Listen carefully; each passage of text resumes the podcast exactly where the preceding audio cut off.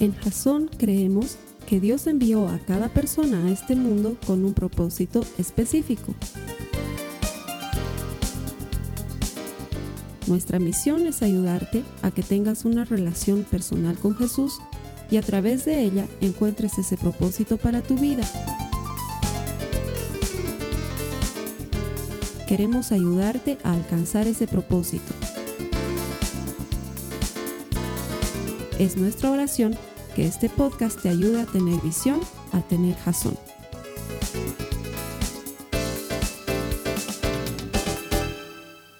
Qué alegría llegar otra vez a tu casa en este tiempo que está siendo tan complicado, recibe de parte de nuestra iglesia, Jasón, en La Paz, Bolivia, un saludo de bendición.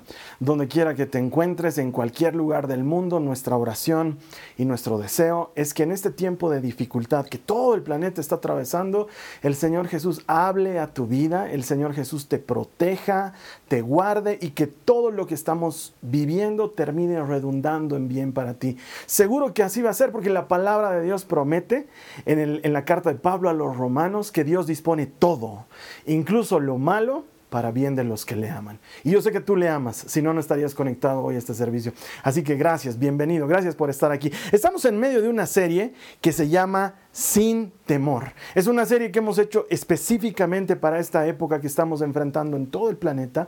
La mayor parte de los países están viviendo eh, cuarentenas en distintas ciudades e incluso en países completos, como sucede con mi país, con Bolivia, cuarentenas totales. Eso quiere decir que no podemos salir de nuestra casa a no ser por emergencias o para abastecernos de comida y con ciertos lineamientos gubernamentales. Y esto es una cosa sin precedentes en nuestro tiempo de vida. Ni nosotros ni nuestros padres, ni nuestros abuelos habían vivido algo así. Nosotros estamos viviéndolo esto, nuestros hijos también, y te aseguro que esto va a ser algo que vamos a contar por muchos años, porque va a pasar. Esto no va a permanecer para siempre. Esto va a pasar. Y sin embargo, sé que para muchos esta situación de cuarentena los tiene desesperados, angustiados. Y no es para menos, debo decirte. Y es que la verdad es que cuando uno está encerrado, cuando uno ve que su tiempo está limitado, eh, eh, por, o perdón, mejor dicho, las libertades están limitadas y tu tiempo está enmarcado dentro de un encierro en tu casa, sé que esto puede volverse desesperante, sé que esto tiende a volverse angustiante para muchos. Y además que los días suelen repetirse de una manera tan similar que muchos empiezan a perder la noción del día en el que se encuentran. Y esta situación puede ser agobiante para muchos. Es más, he escuchado y he leído en muchos lugares esta frase tan antigua, la espera desespera. Y no debería ser así. Mira, el mensaje de hoy está pensado para que tú encuentres esperanzas en Jesucristo, pero que también para que pisemos la realidad de lo que estamos viviendo. Es muy probable que esto que está sucediendo en el planeta todavía dure un tiempo más, se extienda por un tiempo más. Y aunque oro, y sé que tú también lo haces, porque el Señor nos provea una salida pronta y nos provea de una respuesta pronta para esta enfermedad, enfermedad que el mundo entero está combatiendo, prefiero que mi mente y mi corazón se hagan la idea de que esto va a durar un poco más. Y te digo por qué. Porque si el Señor responde nuestra oración pronto y todo esto pasa, gloria a Dios, qué cosa más maravillosa y seguramente vamos a abrazarnos unos a otros y vamos a enfrentar la vida de una manera diferente. Pero si se extiende un tiempo más, los que estemos preparados para que esto dure un tiempo más, no vamos a entrar en desesperación. Y por eso quiero animarte a ti a que hagas exactamente lo mismo, que prepares tu mente y tu corazón para que esto dure un poco más de lo que estamos imaginando. No porque queremos que así sea, al contrario, oramos porque el Señor nos dé una pronta respuesta a nuestras dificultades, pero nos preparamos para que esto se extienda porque es lo correcto, es lo sabio de hacer. Si no se extiende, no hemos perdido nada, pero si se extiende, te aseguro que ese tipo de actitud y ese tipo de mentalidad te ayudarán a salir adelante de las dificultades que significa estar encerrado en tu casa y no tener acceso normal a tus libertades frecuentes. Así que esa es la idea de este mensaje. No te olvides que todos nosotros podemos y somos portadores de algo mucho más contagioso que un virus como el coronavirus. Somos portadores de una buena noticia y debemos contagiar ánimo y esperanza a las personas que están a nuestro alrededor y a las personas con las que nos comunicamos gracias a la tecnología que hoy nos los permite. Vámonos de lleno al tema. El tema de hoy he decidido denominarlo la sala de espera.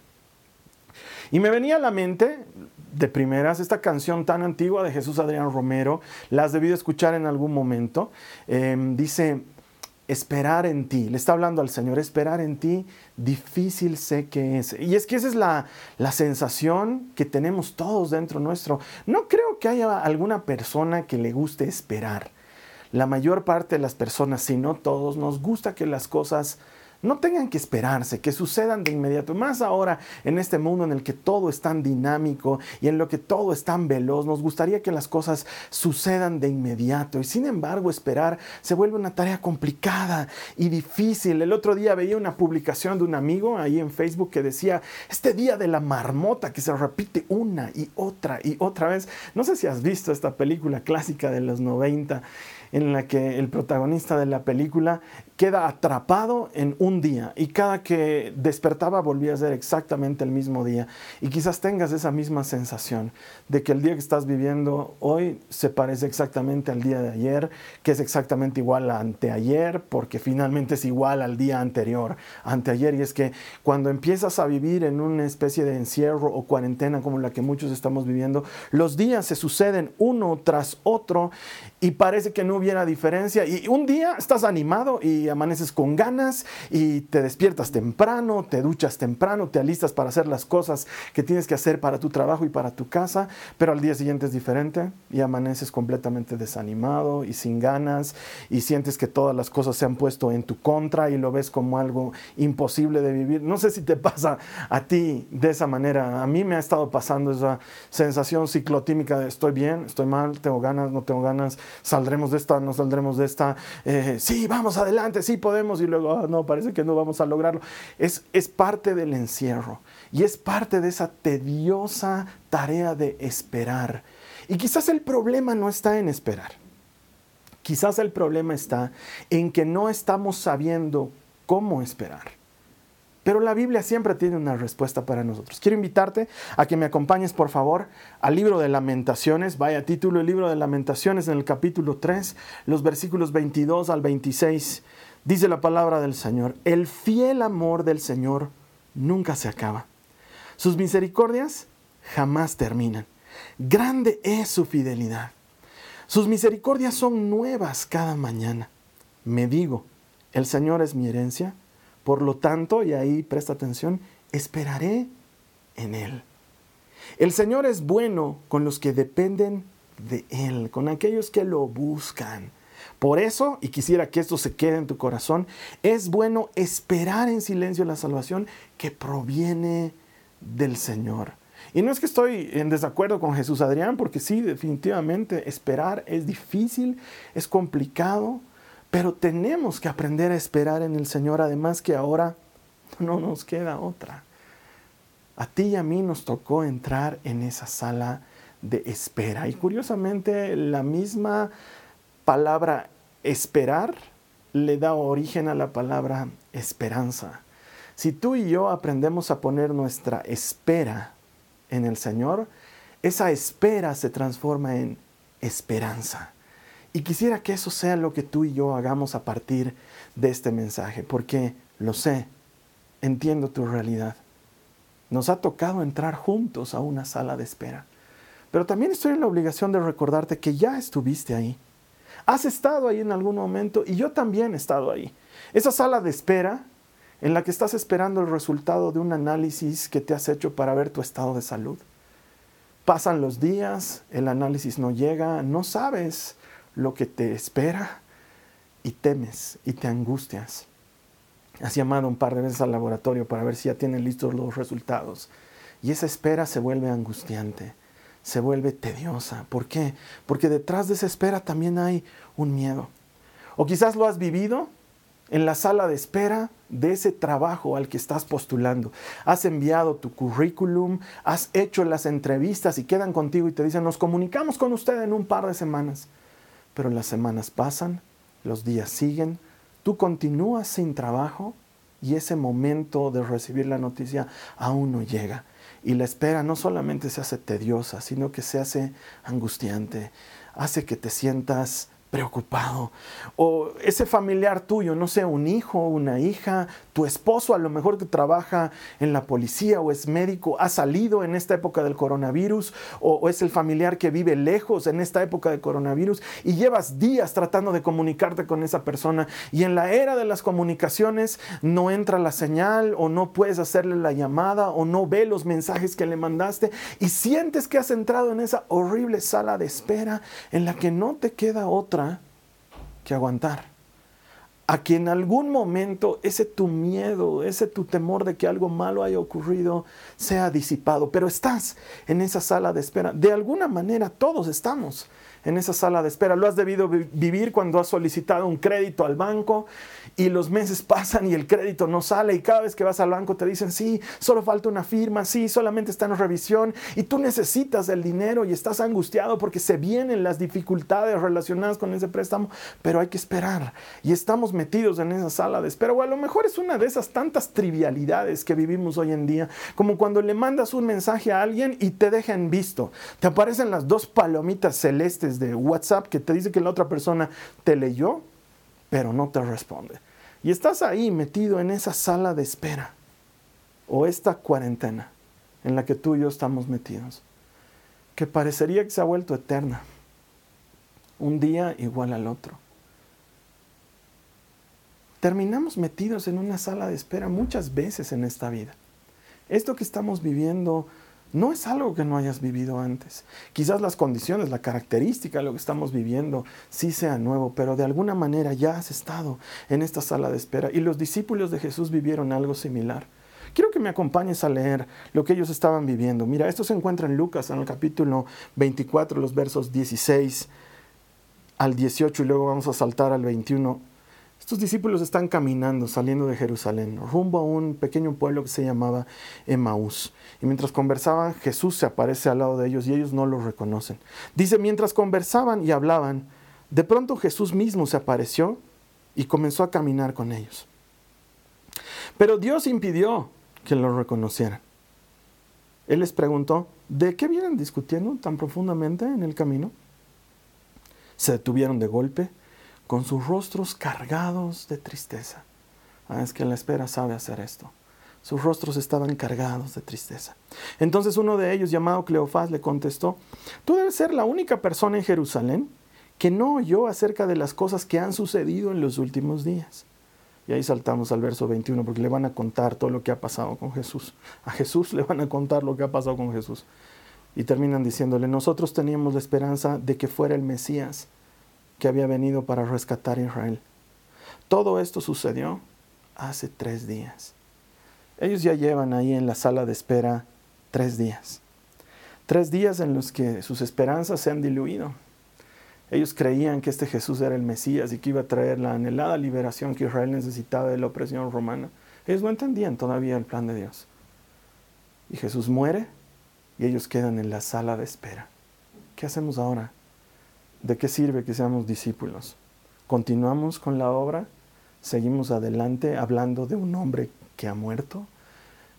Y sus dudas y sus temores son completamente justificados porque si mataron al líder, ¿qué les espera a los seguidores? Y ellos han entrado en esta sala de espera y mira, Jesús les había advertido antes que esto sucedería, pero ellos no habían terminado de comprenderlo y ahora lo están viviendo.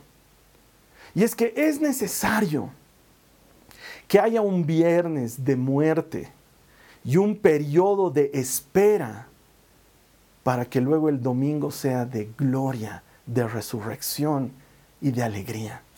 Es necesario pasar por algo difícil para valorar lo que tenemos y para amar aquellas cosas con las que Dios nos ha bendecido porque en el día a día todo se vuelve y se mueve tan rápido que no terminamos por valorar nuestra familia, nuestra salud, nuestra libertad, la libertad de poder salir de tu casa. Entrar en una sala de espera hace que todo se ponga en perspectiva, que lo veamos de una manera diferente. Y los discípulos necesitaron entrar en la sala de espera del viernes de la muerte de Jesús para tener una perspectiva clara de lo que iba a significar la resurrección y la gloria del domingo. Lo he visto hace un tiempo atrás en la vida de unos hermanos que asisten aquí a nuestra comunidad. De hecho, eh, es una pareja muy, muy querida mía, de, mi esposa, de mi familia, porque tenemos muchos, muchos años de conocernos. De hecho, el, Osvaldo es uno de mis mejores amigos. Pero les tocó hace poco tiempo vivir uno de los escenarios más difíciles que creo que le puede tocar vivir a cualquier papá, a cualquier mamá. Su hijito pequeño, es una hermosura, se llama Simón. Comenzó una tarde con una especie de fiebre y con un malestar que es habitual cuando tienes un bebé, porque él todavía es un bebé. Los papás hicieron lo que tenían que hacer, se comunicaron con el médico, empezaron a monitorear la temperatura. Parecía que iba a pasar como cualquier otra de esas pequeñas infecciones o enfermedades que les suelen dar con tanta frecuencia a los bebés, pero no, el cuadro se fue poniendo peor y peor y tuvieron que internarlo en una clínica y empezar a hacer estudios porque no lograban encontrar la razón, la causa de la fiebre y del malestar y el bebé obviamente estaba completamente decaído, su situación de salud se veía crítica y los médicos no daban esperanza. Eh, nunca voy a olvidar esa mañana que mi esposa y yo fuimos a la clínica a orar por el bebé. Y es ahí donde los encontré, a mis amigos, a Osvaldo, a Renata en la sala de espera de un hospital. Uno de los peores lugares en los que te puede tocar esperar. Estaban ahí con sus familiares, sin una respuesta todavía. Recuerdo bien que nos acercamos y oramos. Oramos porque Dios rescate la vida de Simón, porque Dios haga un milagro en su vida. Y creíamos que Dios podía hacerlo. Pero la verdad es que después de esa oración, en lugar de que las cosas mejoren, empeoraron todavía un poco más. Nosotros constantemente estábamos en comunicación con ellos para saber qué estaba pasando con Simón y las noticias eran desalentadoras. El cuadro se ponía cada vez peor y cada vez peor y las dudas de los médicos se transformaban cada vez en dudas más feas y dudas más peligrosas. Y todos estábamos orando, pero Renata y Osvaldo lo cuentan de una manera muy personal y muy diferente. Tengo que confesarte que para mí han entrado en mi categoría de héroes de la fe. Porque llegaron a un momento en que orando por la vida de su hijo hicieron algo que no sé si cualquiera estaría dispuesto a hacerlo. Pero ellos llegaron delante del Señor y le dijeron, Señor, te damos gracias por habernos regalado la vida de Simón. Pero si está en tu propósito y en tu voluntad que Él parta, aceptamos tu voluntad. es muy difícil de comprender. En una sala de espera te enfrentas con situaciones así. Angustia más allá de lo que puedes manejar y tu fe probada al máximo. Y estos hermanos son capaces de hacer una oración así, en una sala de espera. Y es que definitivamente cuando algo como lo que estamos viviendo golpea nuestras vidas, todo se pone a prueba. Pero lo que el enemigo está tratando de hacer tambalear es nuestra fe. Y nos ataca en nuestra desesperación por tener control sobre las cosas. Cuando estamos en una sala de espera nos damos cuenta el poco control que tenemos sobre nada. Y es entonces cuando darte cuenta de esto que te voy a decir puede hacer toda la diferencia. No siempre vas a tener el poder de controlarlo todo, pero siempre vas a tener el poder de renunciar. Cuando renuncias y le entregas el control a Jesucristo, estás haciendo lo único y lo mejor que tú y yo podemos hacer.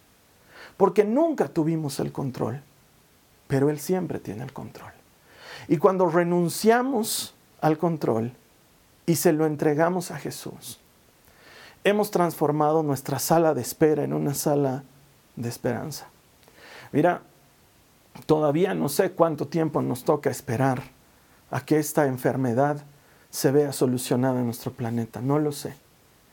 Pero una cosa sé, aunque no podemos controlar lo que nos está sucediendo, sí podemos renunciar al control y entregárselo a Jesús. No sé cuánto va a durar, no sé cuánto tiempo más estaremos en esta cuarentena, en este encierro, pero tú sí lo sabes, Señor, y te lo entrego y renuncio a tener el control. Y quizás tú me digas en este momento y con justa razón, Carlos Alberto, se supone que me tienes que animar cuando das una prédica y yo ahorita ya estoy desanimado porque me estás diciendo que esto se puede extender y yo no siento que eso me anime mucho. Es más, todavía tengo miedo y tengo que decirte que entiendo perfectamente lo que te está pasando. Eso me hace recuerdo una historia de mi hija María Joaquina te la conté un poco la semana pasada, te sigo contando lo que sucedió a continuación. Era la época de octubre y noviembre aquí en Bolivia y estábamos viviendo una serie de conflictos políticos y nos habían dado una llamada de advertencia de que era posible que grupos de personas vengan a atacar el lugar donde nosotros vivimos con muchas otras familias. Es un multifamiliar. Y entonces yo tuve que salir a defender a mi familia en el caso de que tal ataque se hiciera verdad.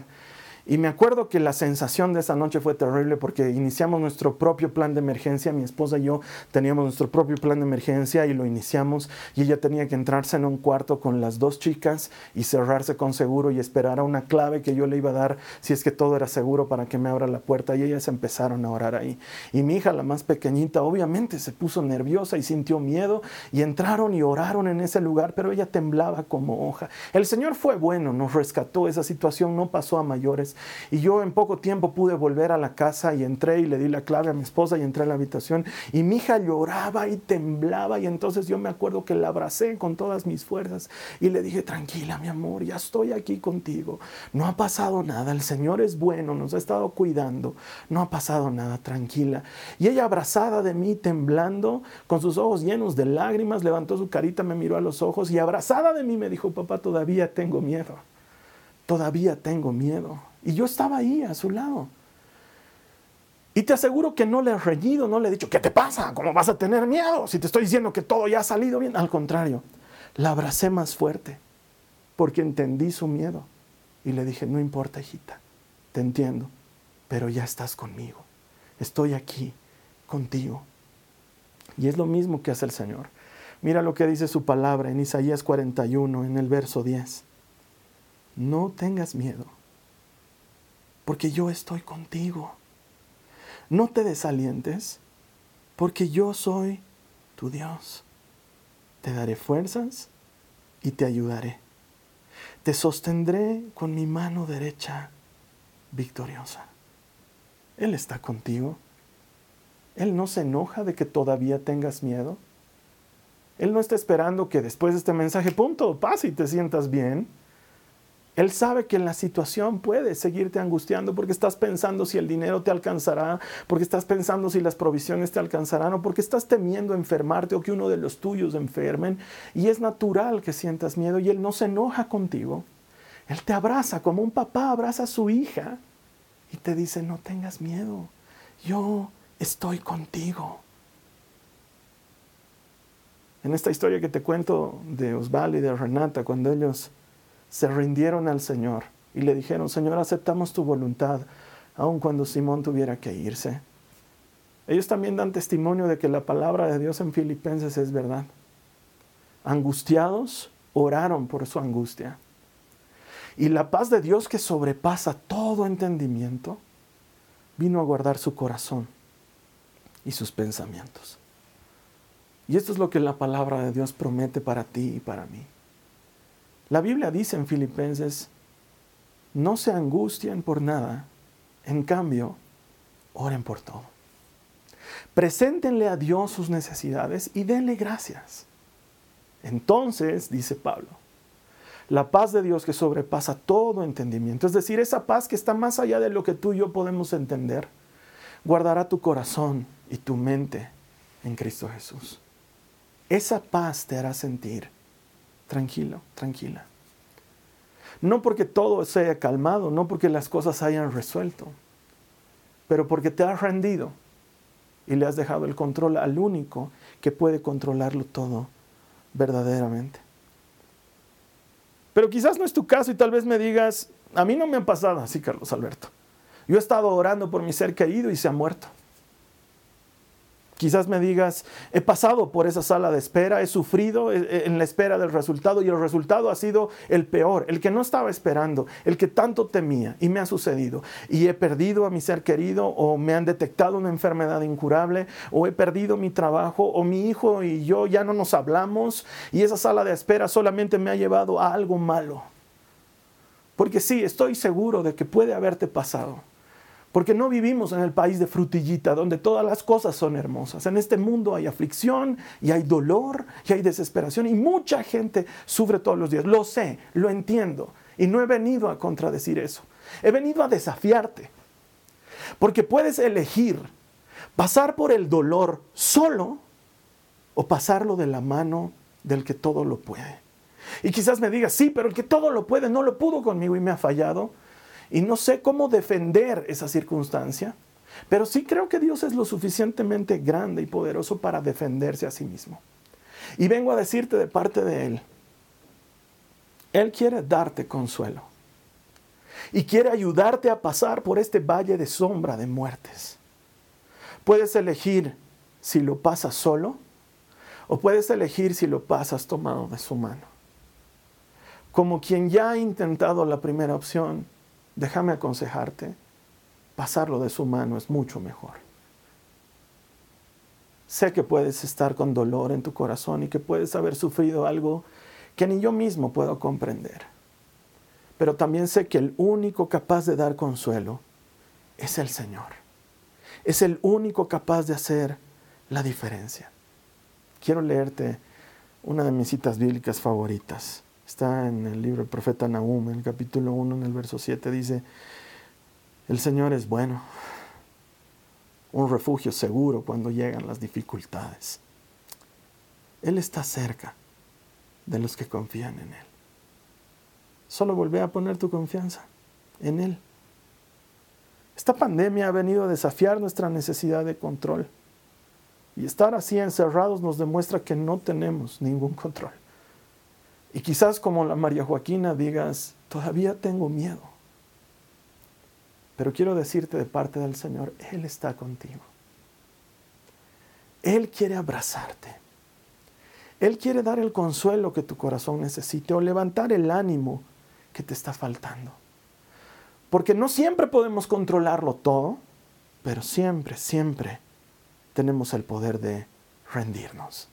Yo te invito a que te rindas a Él y que dejes que Dios te abrace. Y en lugar de pelear contra Él, ¿por qué no dejas que Él pelee a tu favor? Él puede sanar toda herida. Él puede transformar toda circunstancia. Pero ¿qué sucede si esto dura más? Me dirás, Carlos Alberto. ¿Qué sucede si esto empeora como tú mismo me estás predicando ahorita? ¿Qué pasa si las cosas en lugar de mejorar empeoran? Te respondo lo que la Biblia enseña que hay que responder. Habían tres muchachos, eran muy jóvenes y estaban a punto de morir, los iban a meter en un horno encendido en fuego. La Biblia dice que lo habían encendido siete veces más fuerte de lo que solían encenderlo. Es más, estaba encendido tan fuerte que los hombres que fueron a encender el horno se quemaron cuando terminaron de encenderlo a su máxima potencia. Estos tres muchachos estaban obligados por el emperador de ese momento a adorar una imagen que él había creado. Pero ellos decidieron ser consecuentes con su fe y con su obediencia a Dios. Y decidieron no inclinarse ante esa imagen, aún a costa de su propia vida. El emperador los amenazó y les dijo que si no lo hacían iban a morir. Iban a entrar al fuego y iban a morir. Y que nadie los podría proteger de eso, ni su Dios. Y esto es lo que esos muchachos responden en Daniel 3, en los versos 17 al 18. Si nos arrojan al horno ardiente, el Dios a quien servimos es capaz de salvarnos. Él nos rescatará de su poder, su majestad. Quiero que notes la fe y la certeza que ellos tienen de que Dios obrará en su favor. Pero mira lo que dice a continuación. Pero aunque no lo hiciera, deseamos dejar en claro ante usted que jamás serviremos a sus dioses ni rendiremos culto a la estatua de oro que usted ha levantado. Es sorprendente lo que estos muchachos hacen.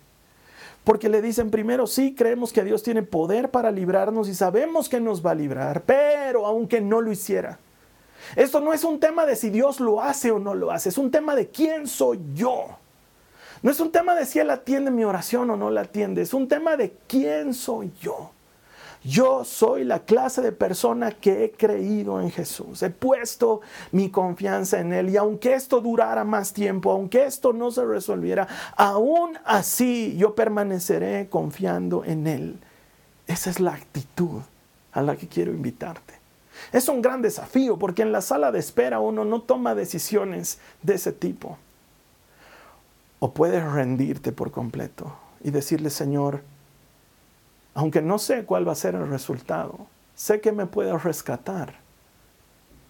Pero aun cuando no lo hicieras, yo voy a seguir confiando en ti. Voy a seguir poniendo mis ojos en ti y voy a transformar mi esperar en esperanza. Mis esperanzas están en ti. Mi confianza está en ti. Dependo de ti. ¿Cómo vas a esperar? Nos tocó, hermana, hermano, nos tocó estar en la sala de espera. Tú y yo ahora estamos clavados ahí en esa sala de espera. ¿Cómo vamos a esperar? ¿Podemos esperar lamentándonos y angustiados y con un nudo en la garganta?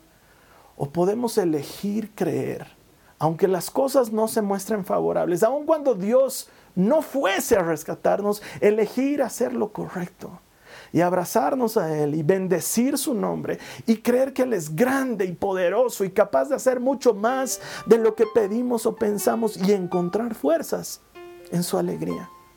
Cierro con esto, mira lo que dice Nehemías en el capítulo 8, en el verso 10, dice, no se desalienten ni se entristezcan, porque el gozo del Señor es su fuerza. Tú puedes hallar fuerza en el gozo del Señor. Pon tus ojos en Él.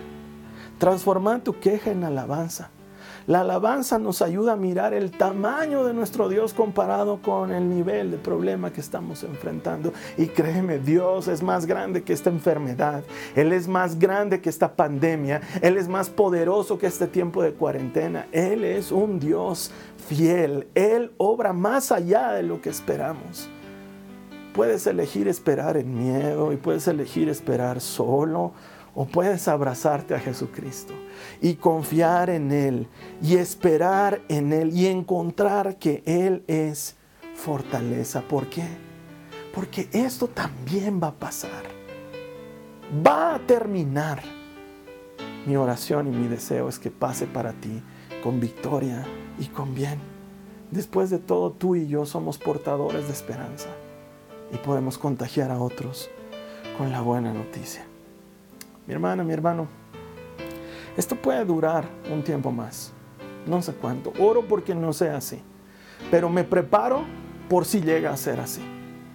Espero que el Señor nos dé una respuesta pronta, pero me preparo por si esto se extiende. Y mientras tanto, te invito a que elijas rendirte a Él y confiar en Él. Jesús Adrián decía que esperar es difícil y es verdad, pero si esperamos en Él tiene que ser algo, algo bueno. Y podemos transformar nuestra sala de espera en una sala de esperanza. Esa es mi invitación para ti. Quiero invitarte a que antes de cerrar este mensaje nos tomemos un momento de oración. Quisiera orar para que el Señor te ayude, aun si tuvieras miedo si fueras de los que responden, todavía el miedo no se me ha pasado. Quisiera orar por ti y orar por la gente de tu casa y por la gente que amas, para que el Señor muestre su favor sobre tu familia. Si me acompañas cerrando tus ojos ahí en tu casa y haciendo esta oración conmigo, dile a Jesús, Señor Jesús, te doy muchas gracias por hablarme en medio de mis temores y de mis inseguridades. Contrario a todo lo que escucho y que puede ser de desánimo, elijo transformar mi espera en esperanza. Voy a esperar en ti. Dependo de ti. Hoy, voluntariamente, me rindo. No sé cuál es tu voluntad. Sé que puedes librarme Pero aun cuando no lo hicieras, yo voy a seguir esperando en ti.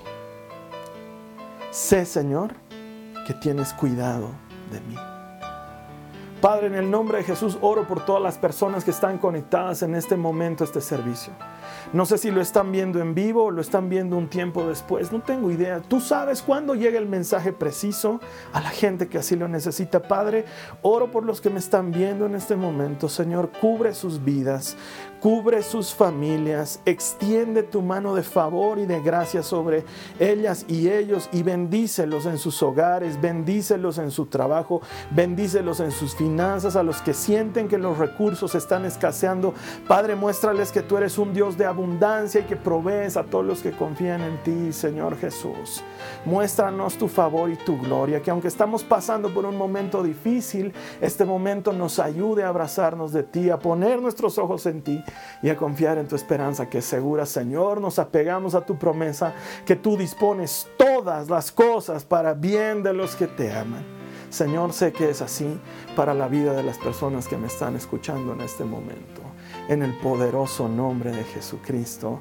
Amén y amén. Nos vamos a ver la siguiente semana. Hoy nos tocó hablar de ese viernes de muerte que es el necesario para que haya un domingo de resurrección. La siguiente semana vamos a estar festejando que la tumba está vacía. No que se va a vaciar recién, sino que la tumba está vacía y que el vencedor de la muerte ya venció. Y si venció a la muerte, Él puede vencer todas las otras cosas. Eso lo vamos a celebrar aquí la siguiente semana con todos aquellos que estamos convencidos de que todo el que encuentra a Dios encuentra vida. Te dejo aquí en la siguiente. Esta ha sido una producción de Jason Cristianos con Propósito. Para mayor información sobre nuestra iglesia o sobre el propósito de Dios para tu vida, visita nuestro sitio web www.jason.info. Allí encontrarás muchos recursos para animarte en tu relación con Dios, enseñanzas, nuestro blog, prédicas y mucho más.